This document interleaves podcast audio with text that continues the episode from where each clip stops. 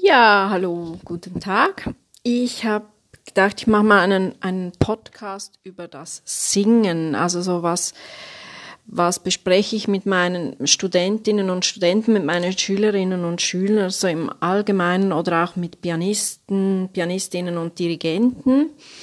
Ich habe gedacht, ich mache da mal ein kurzes Podcast darüber. Und grundsätzlich mache ich Podcasts so in der Länge von 10, 12 Minuten, maximal eine Viertelstunde, weil ich ja eigentlich möchte, dass ihr einfach so regelmäßig reinhört und was mitnehmen könnt und da nicht stundenlang über etwas sitzen müsst, sondern es ist immer wieder so ein, ein täglicher Impul, Input, dass ich lade jetzt nicht täglich was hoch, da habe ich die Zeit nicht zu, aber so in regelmäßigen Abständen.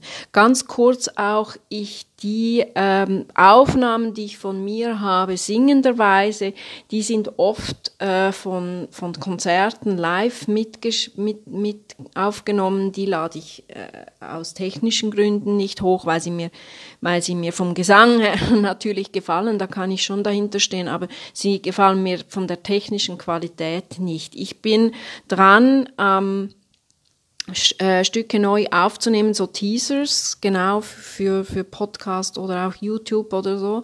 Mache jetzt auch einen YouTube-Kanal, wo ich meinen Podcast dann äh, rauflade. Also könnt das dann auch dort hören. Liked es, teilt es, verbreitet es, wenn es euch gefällt. Und ähm, ja, es sind einfach immer so Themen, die ich da bearbeite, wie ihr gemerkt habt. Ja, ähm, Singen ist für mich Ausdruck. Also ich, ich singe seit ich kleines Kind bin. Ich habe, glaube ich, Sprechen und Singen so etwa gleichzeitig, so fast. Also ja, komme aus, mein Großvater war Musiker.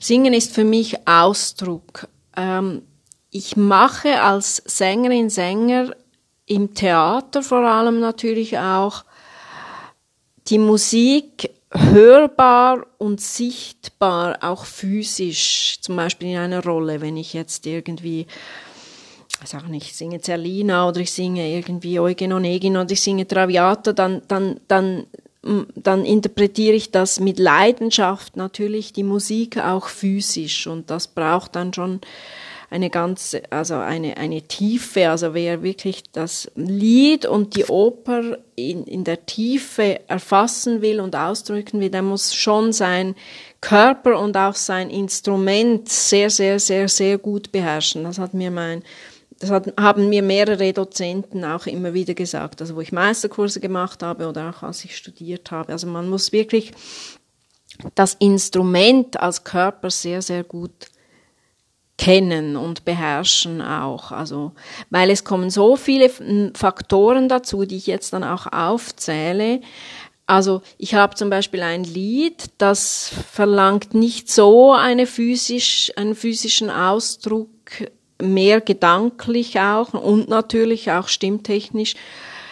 Aber ich habe ein, zum Beispiel auch eine Fremdsprache.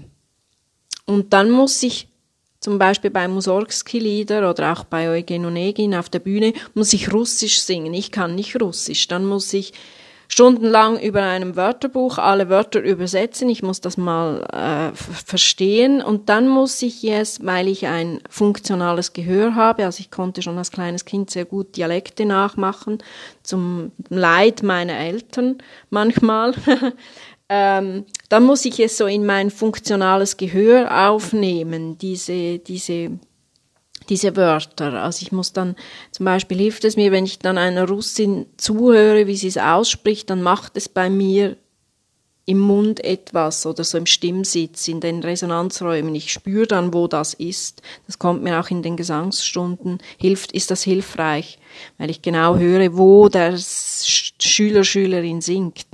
Und das muss ich, so muss ich die Fremdsprachen lernen. Russisch oder, oder Dvorak ist dann Tschechisch, wenn ich irgendwie äh, biblische Lieder singe oder so muss ich das, muss ich das wissen, wo hat die Sprache ihren Sitz das sind so Herausforderungen. Dann muss ich auch natürlich abstimmen, wann singe ich in welche Lieder in welchem Repertoire. Also der, der, der, das Repertoire wächst und das ist eine Entwicklung und es ist eine Herausforderung und es ist auch eine Balance. Also wie weit bin ich technisch, dass ich, dass ich gewisse Lieder oder Opernrollen singen kann.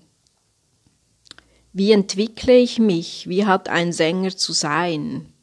Ich finde, ein Sänger ist man, also oder eine Sängerin ist man. Das, das, das, das entwickelt sich. Also das, das ist äh, ein Prozess, wie ein guter Wein zum Beispiel. Der, ja, der hat ja auch eine, eine Lagerung. Also wenn ich jetzt auch pädagogisch tätig bin und unterwegs bin, dann, dann höre ich natürlich auch so meinen Studentinnen und meinen Studenten zu. Ich habe einen regen Austausch mit ihnen. Also, ja, was, was beschäftigt sie? Wie kann ich sie begleiten?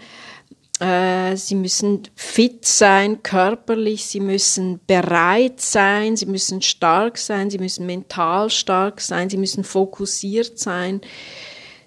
Äh, sie müssen sich ausdrucken wollen, also sie müssen den Wille zum Ausdruck haben, sie müssen den Willen haben, singen zu wollen. Und auch das Warum, warum singe ich das, das ist auch ganz, ganz, ganz wichtig. Oder warum ist etwas, das Warum ist mir sehr, sehr wichtig. Genau, also das, genau, die Musikalität, die Theatralik, das gehört alles dazu. Also das, wenn ich eine Bühnenfigur ausdrücke, dann gehört das dazu. Und dann habe ich natürlich auch, habe ich ein großes Orchester, dann muss ich manchmal auch laut singen oder ich habe ein, ein Stück, das verlangt, dass ich laut spiele und der Pianist kann dann auch laut spielen dann muss ich wirklich laut singen können und muss aber meine, meine Kehle schützen. Also ich muss äh, meine Kehle, meine Kehle schützen. Und sogenannter Schöngesang ist, wie ich es vorhin gesagt habe, setzt sich zusammen aus Gesang, Wille und Ausdruck für mich und auch das Warum, das habe ich vorhin schon gesagt. Wir stehen im Dienste des Komponisten, also oder auch des Librettisten, aber vielmehr eigentlich des Komponisten. Also wir müssen wirklich den Komponisten sehr, sehr gut verstehen. Wir müssen rauslesen, was will der Komponist. Manchmal auch die Komponistin, die Clara Schumann oder die Fanny Hensel. Ähm, wir stehen da wirklich im, im, im, im, im Dienste und jeder Ausdruck ist vom jeder Atemzug ist vom Komponist gegeben. Also das müssen wir auch, die, der Atemzug und die Atemzeichen müssen eingeübt werden wie die Töne. Dann haben wir den Rhythmus, den müssen wir verstehen. Wir haben auch Überraschungen, die wir, über, äh, die wir verstehen müssen und die wir dann auch transportieren. Das macht es dann spannend. Wir haben die verschiedenen Emotionen, die wir, die wir transportieren. Sehr, sehr spannend. Also das ist alles vom Komponist ist das vorgegeben. Der Komponist ist der Star und der, der, der Sänger macht es hörbar. Dann noch zum Lehrgang, wenn ich so sehe, jetzt wie der Lehrgang heute ist, wie der Lehrgang zu meiner Studienzeit, äh, wie, wie er zu meiner Studienzeit war, äh, da sind schon einige Punkte, die beachtet werden müssen. Also das, das ganze Erarbeiten, das Wissen, das, das Wissen um, den, um das Instrument. Ich muss auch sehr viel Anatomiekenntnisse haben, mein Stimmapparat. Ich muss den Körper beherrschen. Ich muss ein gutes Zeitmanagement haben. Äh, was singe ich wann? Aber ich muss eben, wie ich vorhin schon gesagt habe, ich muss auch Zeit einräumen die Gesangstechnik wächst. Ähm, ich muss mich auch fragen, wie lang möchte ich singen? Wie möchte ich mein Repertoire aufbauen? Achten, was man singt, wann man es singt, entwickeln lassen, entfalten. Eben wie ich vorhin schon gesagt habe, wie ein guter Wein. Ich, warte, ich erwarte das Recht zu entwickeln.